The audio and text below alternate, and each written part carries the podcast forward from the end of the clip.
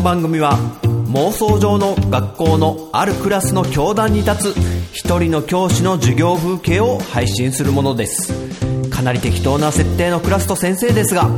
興味を持たれた方はぜひ生徒の気持ちで教室にお入りください。さあ今日も先生の授業が始まる。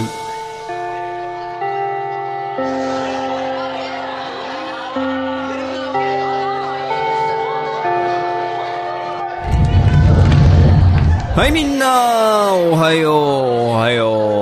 おはようさん。ということではい一番前の列のみんなちょっとはいこれ取りに来て先生お土産買ってきたよ。沖縄お土産のチンスコ。これね雪塩のチンスコ。はいはい一番前のみんな。えー、自分の列のね数数えてはい持ってって配って配って。はいはい。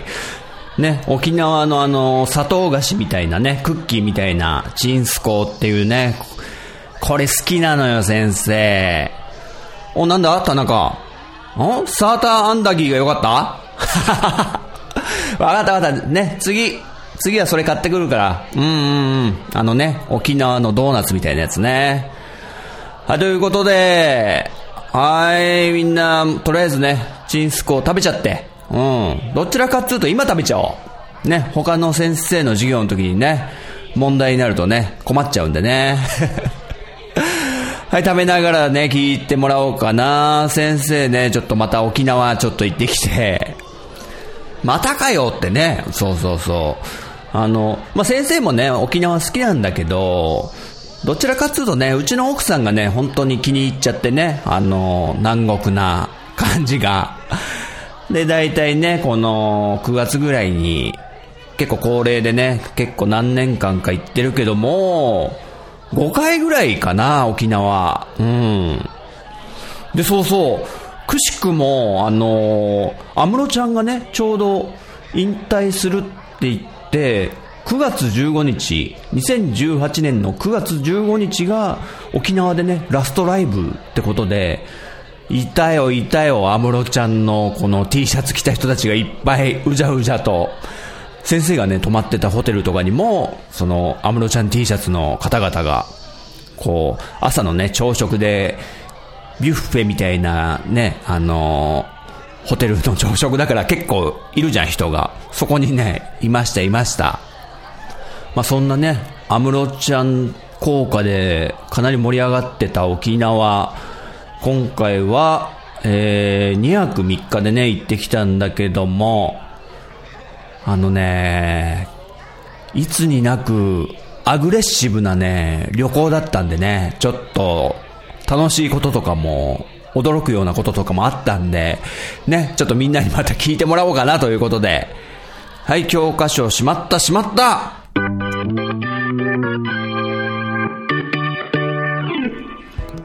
あの、9月の沖縄っていうのは、やっぱり台風がね、大発生して、あのー、例年、いっぱい接近するんだけど、それでね、先生一回沖縄県の石垣島に行こうとして、あのー、台風直撃で、飛行機がね、欠航になって、3日間が、あの、飛んだっていうこともありましたね。あの、まあもちろんその時は、飛行機の代金とかが返ってきたんで、旅行代金全部、全額返ってきたっていうことで、まあそういうこともあったりするぐらいに台風ってのは多いんだけど、今年もね、あのー、ちょうど、発生したんだよね。それが台風21号と22号。でも、あのー、先生のね、行いなのかな今回はね、避けていってくれたけどね。その代わりなんか中国とかで大変な被害が発生したみたいなんだけども、そんなのがね、沖縄来てたらね、えらいことになってたなっていうような、まあそういう台風をなんとかかわしたんだけど、でも、結構、沖縄から離れて天気とかには全く影響なかったんだけど、波にはね、影響あって、高波注意報みたいのがね、出ちゃってて、だから、海のアクティビティはね、個ね、カヌーツアーみたいのやろうとしてたんですけど、カヤックツアーつって、こう、ちっちゃい無人島みたいなとこに、あの、チャタンって街から、こう、自分たちで漕いでね、行くみたいなツアーがね、キャンセルになっちゃったんですよ。またやられた台風に。っていうね、ちょっと悔しい、あの、こともあったんだけども、あの、一つね、かなりアグレッシブな、あの、盛り上がった出来事があったんで、まあ、そこら辺の話もしつつ、まあ、とりあえずちょっと先生がね、沖縄どんな感じで楽しんだかっていうのをね、ちょっと辿ってみようかなってことでね、聞いてもらおうかな。まず1日目、あの、もう那覇空港に着いたらね、暑かったっすね。32度ぐらい、あの、沖縄はあって、その時関東地方はもう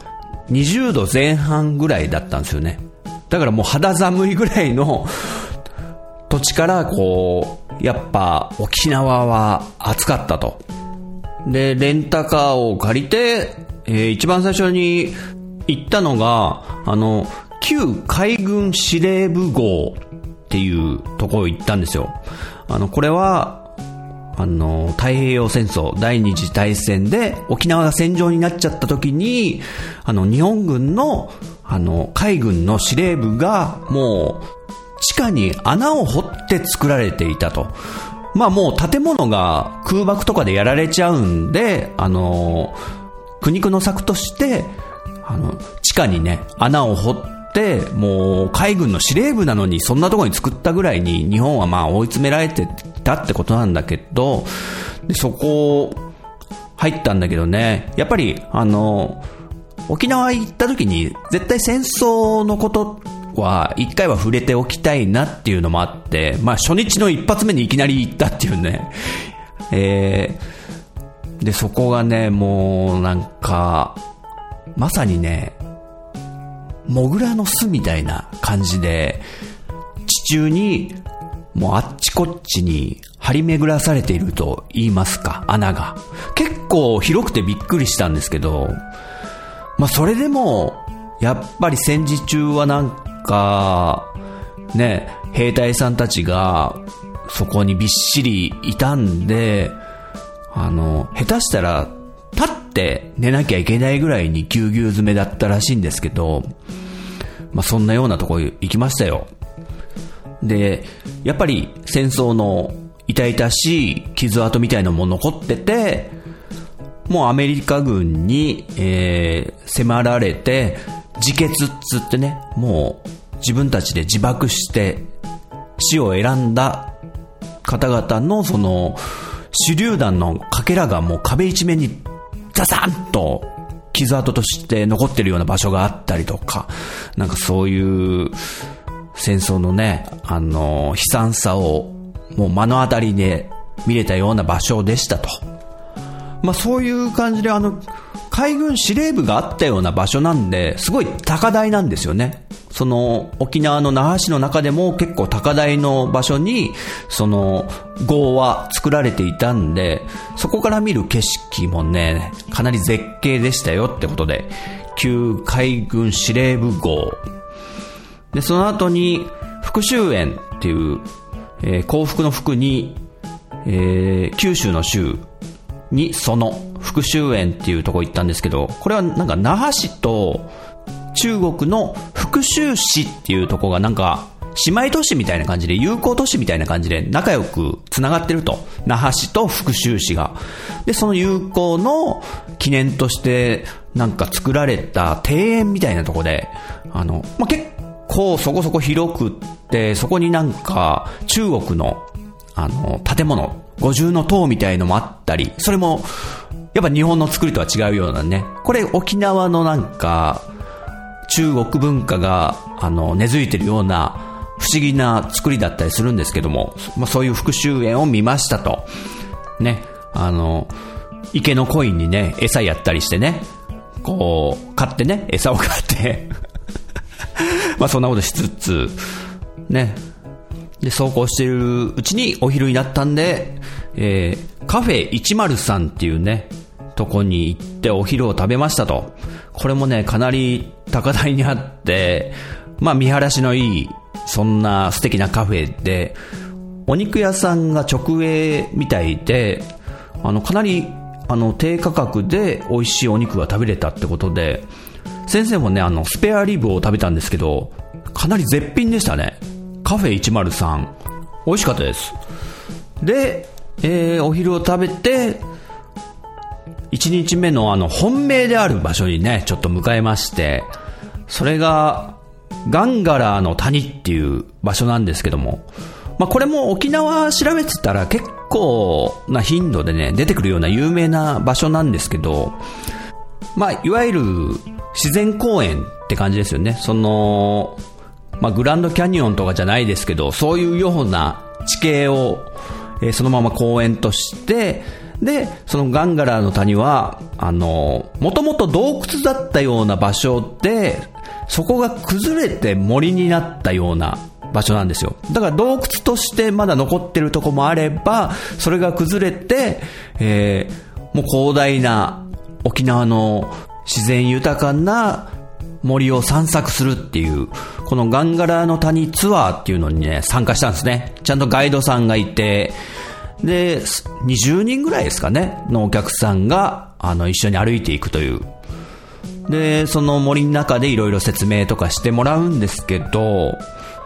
まあ、あの、洞窟みたいなとこも歩いたりとか、結構ね、楽しかったんですよね、これが。で、近年、そこから、そのガンガラの谷から、あの、原始人の骨とかが発掘されて、で、沖縄に、この、いた原始人として、港川人っていうのが、なんかいたと。なんかそういうような説明をしてくれて、やたらとね、この港川人っていうのをね、ガイドさんが押すんですけども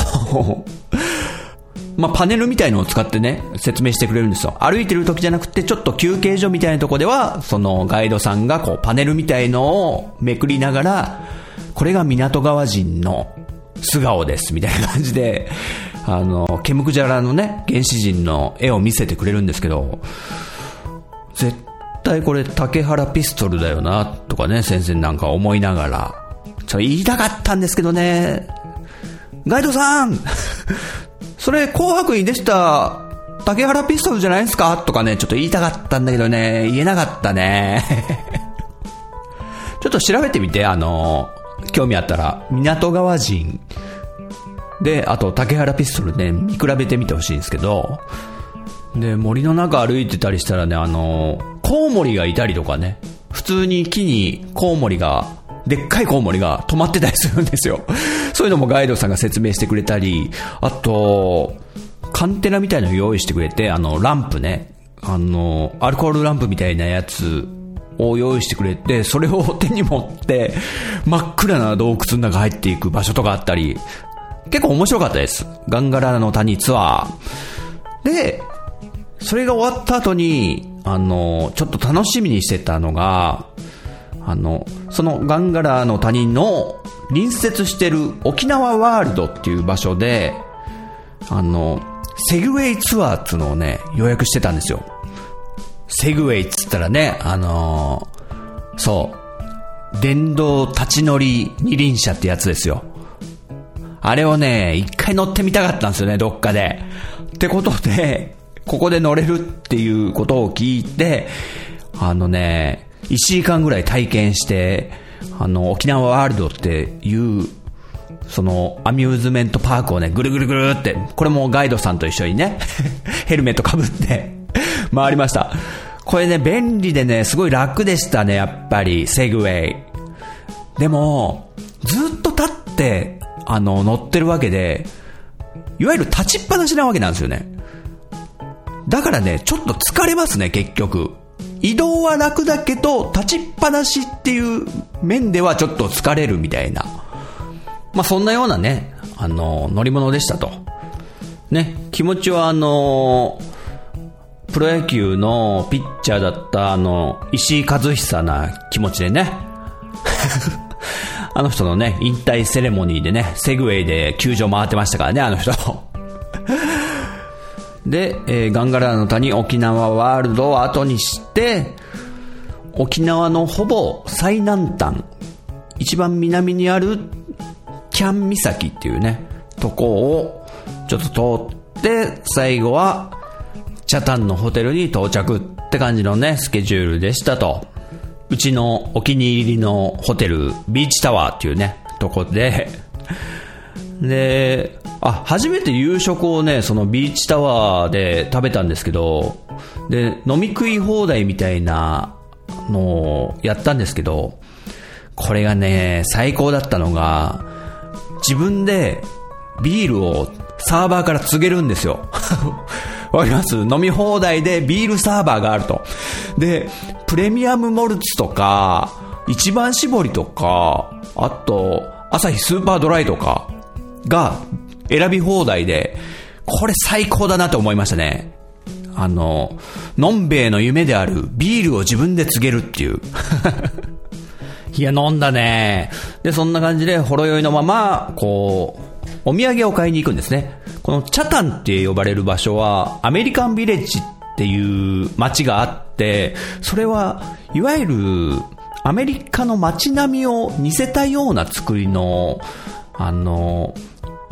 ディズニーシーみたいな、ね、ああいう街並みって作ってるわけじゃないですか。あと、ユニバーサルスタジオとかみたいな、そんなようなアメリカンビレッジって場所があるんですけど、そこでね、お土産とか買って、で、もお土産買ったら、もう家に送っちゃうんですよ。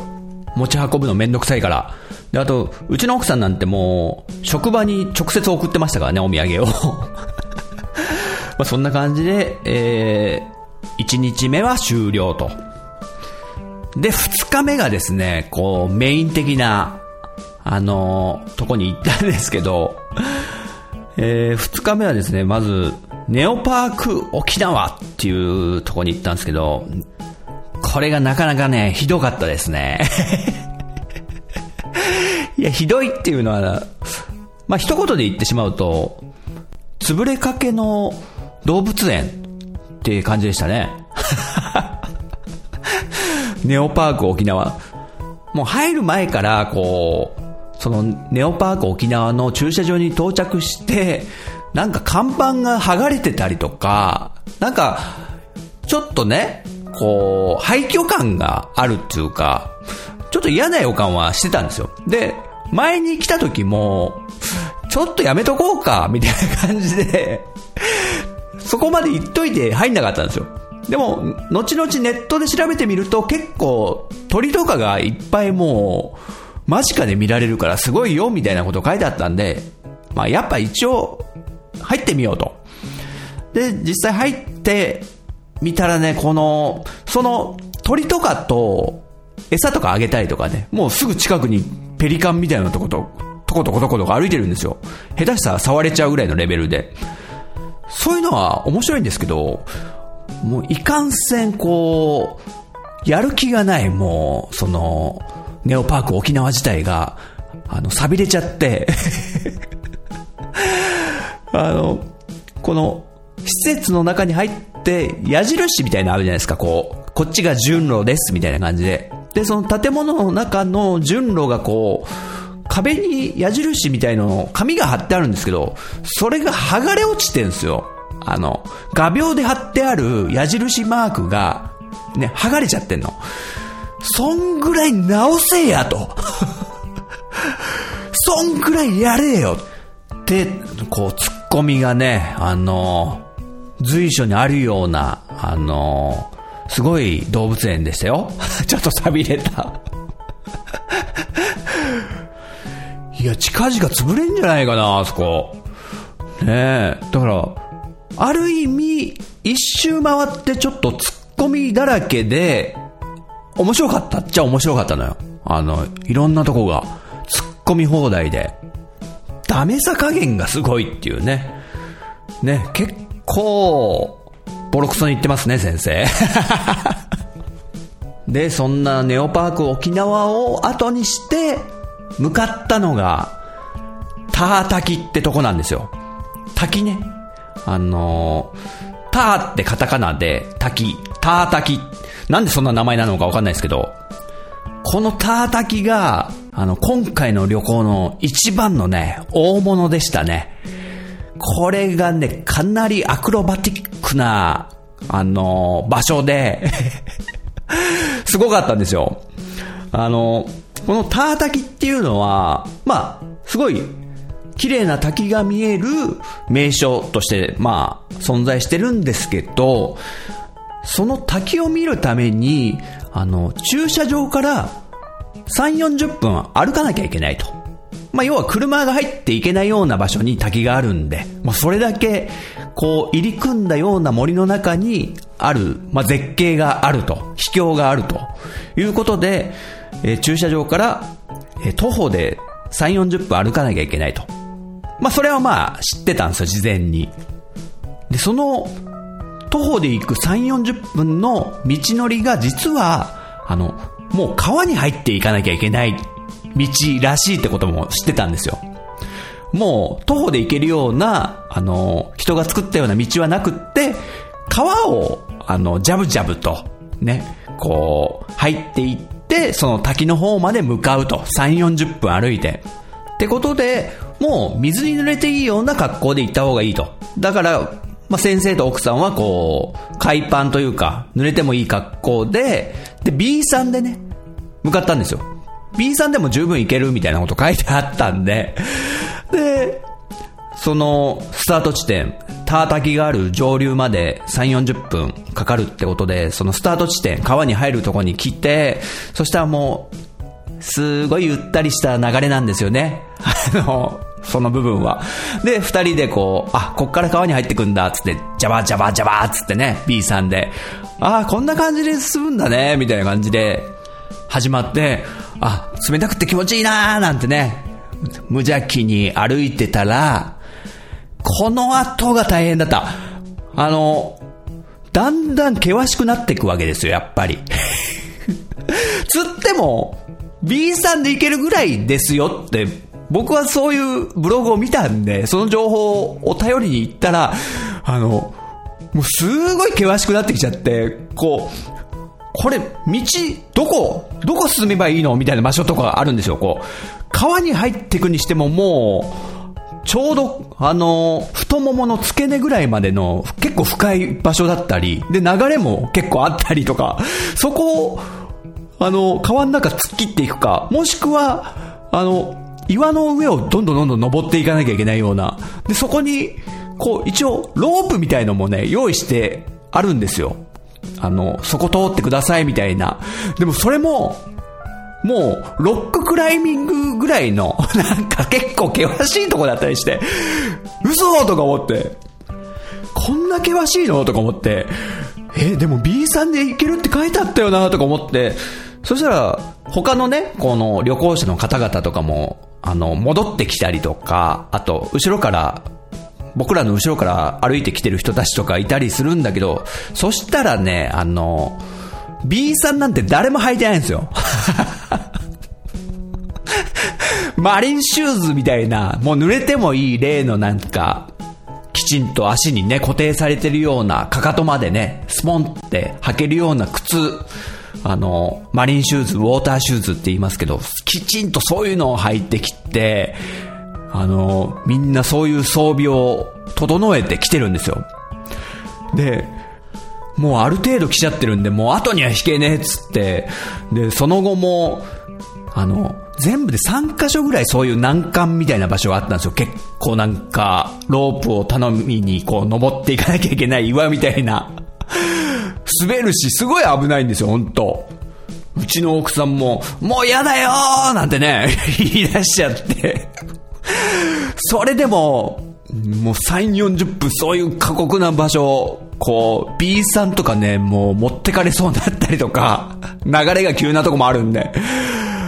あの、よくぞ行ったなって感じなんですけど、あの、たどり着いたね、タータキはね、綺麗でしたね、やっぱり。絶景。で、その、滝壺みたいなとこで、あの、一応泳いだりもできるんですけど、結構深いんですよ、そこら辺。怖いなと思って、あんまちょっと滝の方には行かなかったですね。なんか、ターザンの、あの、あーあーあーつってロープに捕まってジャポーンみたいなのもあったりしたんですけど、ちょっとね、怖くてやんなかったです。あの、足元とかももう滝のあたりってゴツゴツなんですよね。だから B さんで行くんですけど、B さんがもう、なんか、流れとかで持ってかれちゃって、あの、足から脱げちゃったりするんですよ。これ危ないなと思って、もう深いとこには行かないようにして、で、これ、後でね、ちょっとびっくりするような話があるんですけど、まあ、ある程度楽しんで、このタータキ後にするわけですけど、今度はね、帰りがまた大変なんですよ。で、帰る時にもすれ違う人とかがね、きちんとした装備でね、来てるんですね。俺たちどんだけ無知なんだとか思って。そしたらね、あの、すれ違ったね、カップル、若いカップルがね、いたんですけど、あの、B さんで来てる人たちいたんですよ。うわ、これから大変だぞ、この人たち、とか思って。で、しかもそのカップルのね、女の子がね、なんか、コンビニの袋を持ってね、こう、ピクニック気分で多分お弁当とか入ってるんですけど、そんな、そんな場所じゃない、ここは、とか思って。ねえ、あのカップル無事行けたんでしょうかいや、マジで、これ怪我するぞとか思って、油断すると。もう気引き締めていきましたけど、で、無事駐車場戻ってきて、いや、大変だったけど、楽しかったねってことになったんですよね。なんやかんや。かなり激しかったんですけども、筋肉痛になるんじゃないかってぐらいのレベルの山登りみたいな、川の中の山登りみたいな非常に危険な場所だったんで、で、えー、まあ、でも、そんだけ、あの、記憶にはもう、かなり深く刻まれるような、あの、楽しい場所ではあったよと。で、後日、あの、まあ、関東に戻って、家に戻ってから、その、タータキについてね、今行ってきたタータキについていろいろうちの奥さんが調べてたんですよ。そしたら、えタータキで去年、人死んでるらしいよ。ですって。怖え なんか滝壺のとこで、なんか、ちょっと誤って転落しちゃったのかなんかで、そういう事故が起きてると。で、あと、普通にタータキに向かう道中も、やっぱり、あの、怪我人が出るような事故とか起きてるらしいんですよ。そんぐらい過酷な場所だったってことを僕たちは後々知ったっていう。そこを B さんで言ってたバカ野郎ね。えー、皆さんもね、あの、沖縄に旅行行ってたたき行ってみようなんてね、ことがありましたら、あの、間違っても B さんなんかでは行かないように、あの、気をつけてくださいね、ということでね。で、3日目もね、あのー、久高島っていうところにね、フェリーで行ったりしたんですけども、あのー、そのフェリーの時間と飛行機の時間の、あのー、兼ね合いがあんま良くなくって、その久高島に1時間もいられないってことが判明したんですよ。あの、普通は2時間とか滞在するような島を1時間で帰んなきゃいけないと。で、レンタサイクルつって、レンタル自転車をお借りして、もう島中をね、2時間コースっていうのを45分でね、回るとかね、結構またハードな あのー、サイクリングもやりまして、まあ、この2時間コースを45分で回ったっていう、もう最終的にもう汗だくになるぐらい夫婦であの、大変だったんですけど、どんぐらい汗だくになったかっていうのが、あの、僕のズボンのポッケに入れていたフェリーのチケット、あの、びしょびしょになってましたからね。そんぐらいハードなね、サイクリングも久高島で体験し、えー、この沖縄旅行は、あの、終わりを告げたということで、あの、タータキといい、このサイクリングといい、今回の旅行は結構アグレッシブなハードだったね、なんてね、あの、思いながら、えー、また一つ思い出ができたな、なんてことでね、2018年夏、沖縄の旅行話は、これにて終了とさせていただきます。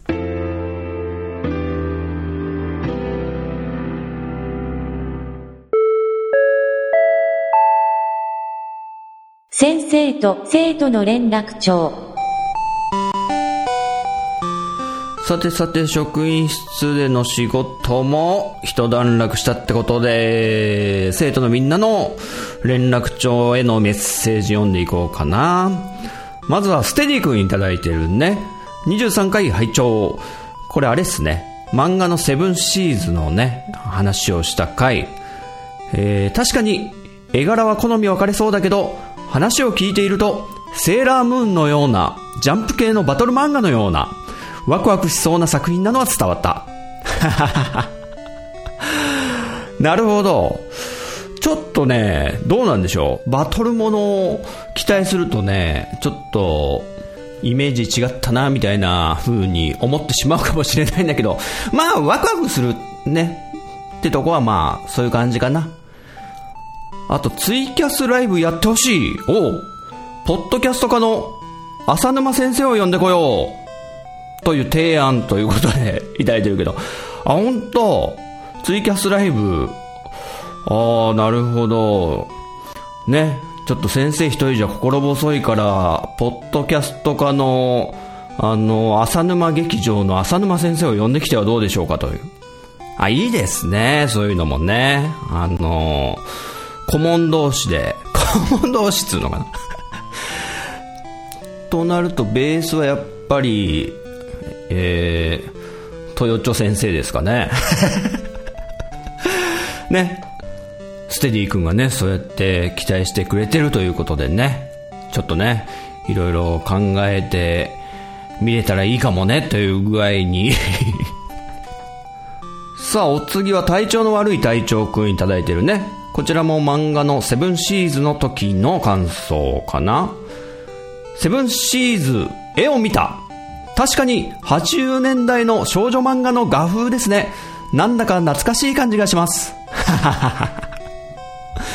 そうなんですよ。ね。セブンシーズ。ちょっとね、絵がやっぱり昭和感があるというか。まあ、先生はね、あの、お姉ちゃんがいたんで、仲良しとかリボンとか、超読んでたんでね。そこら辺は慣れ親しんでいた。で、まあ、同様に懐かしいっちゃ懐かしい感じだったのかなということで、はい、体調の悪い体調くん、ありがとうね。はい、お次は、本町くんいただいてるね。えー、ポッドキャストか、ハンクララジオのね、本町くん。先生のプレゼン能力はやっぱりすごいな漫画やテレビ番組、アーティストの楽曲などなど、何か喋るときに気をつけていること、プレゼンするときのコツみたいのはありますか？知りたい人は大勢いるはず。はい、本マッチくんありがとうね。あら、嬉しい。プレゼン能力すごいってね、言ってくれてるけど、いやー、そんなことないんですよ。こう、編集でね、あのー、いろいろいじったりもしてるし。でも、こうやって音声で録音してるってことはね、自分の喋りを聞き返せるから、あの、やっぱり反省を多々してて、次はもうちょいこういう風に喋ろうかなとかね。それがやっぱりこういう音声を録音して聞き返せることの利点な気がするよね。うん。プレゼンするときのコツというか、まあ先生が自分なりに気をつけてることはいろいろあるんだけど、まず、あの、説明するものの固有名詞を結構使うようにしてるんですよね。代名詞で言わないっていうか、あの、セブンシーズっていう漫画の話してたら、あの、その後って、この漫画は、この作品はって言えばいいじゃん。でも、あの、あえてこのセブンシーズはって、もう一回固有名詞とかを強調して出すようには、わざとやってたりします。それは、あの、ラジオっていうものは、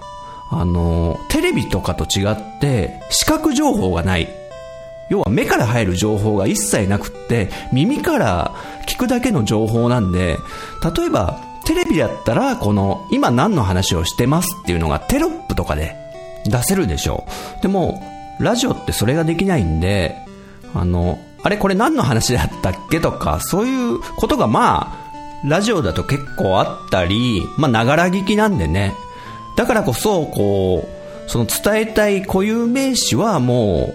う何度も使う代名詞に置き換えないで、みたいのは結構意識してますね。あと、そのプレゼンしたいものを話し始めた時に、もう、聞いてる人たちに、あの、大体のイメージをポンと植え付けたいなっていうのもあって、あの、ジャンルがどういうものか、あと似てる作品はこういうのがありますよってことで最初に大枠を、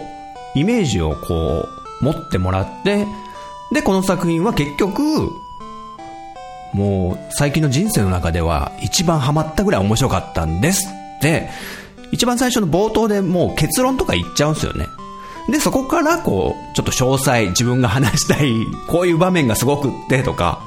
付け足していくって感じでね。まあ、自分が聞いてる側だったら、こういう風に話してくれたら、あの、すごい夢中になって聞いちゃうなとか、そういうのをやっぱイメージしてますよね。あの、聞いてる人に気分よく聞いてもらうってことが一番のこうね、すり込むコツっつうか、だから、先生がね、話すときは、結構みんな生徒の、こう、メッセージとかくれた生徒の、なんか、イメージ、全体像みたいなのを想像しながら一応ね、喋ってるっていうのは、ありますよ。えー、この生徒だったら、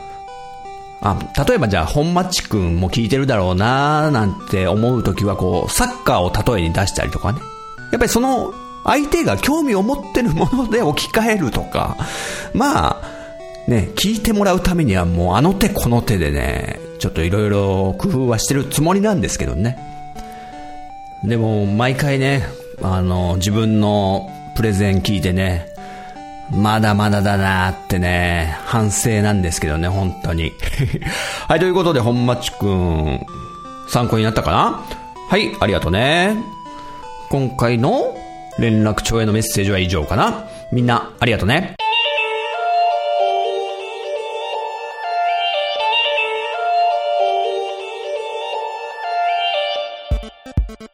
はい、妄想の世界から現実世界に戻ってきたジンタです。今回も最後までご視聴してくださりありがとうございます。ということで、今回は2018年の夏、沖縄に行った話をしましたけども、まあ、今回はね、ちょっと下手したら水難事故とか起きていたかもしれないぐらいにちょっと、事前のリサーチがね、不足してたがために、ちょっと失敗しましたけども、ね、そういうのはちょっと、きちんと把握していこうと、またね、反省が増えました。そんな旅行でした。はい、人学2では生徒の皆さんのメッセージを募集しております。ツイッターハッシュタグ、カタカナに人、漢字の学ぶ、人学でお待ちしております。人学のツイッターアカウントに直接リプライ、ダイレクトメッセージでもお待ちしております。そしてツイッターをやられてない方は、えー、E メールアドレスの方も用意してありますので、そちらにメッセージもお待ちしております。シーサーブログの方に E メールアドレスは載せてありますので、ご参考にしてください。えー、そして私、ジンタが、えー、新たにゲーム系のラジオ番組をやってますので、そちらの方も、えー、もし聞きたいという方いらっしゃいましたら、えー、ジンタの方に連絡ください。はい、ということで、また次回、人学2でお会いしましょう。さよなら。気持ちさえ右から左。ばちゃんとそりと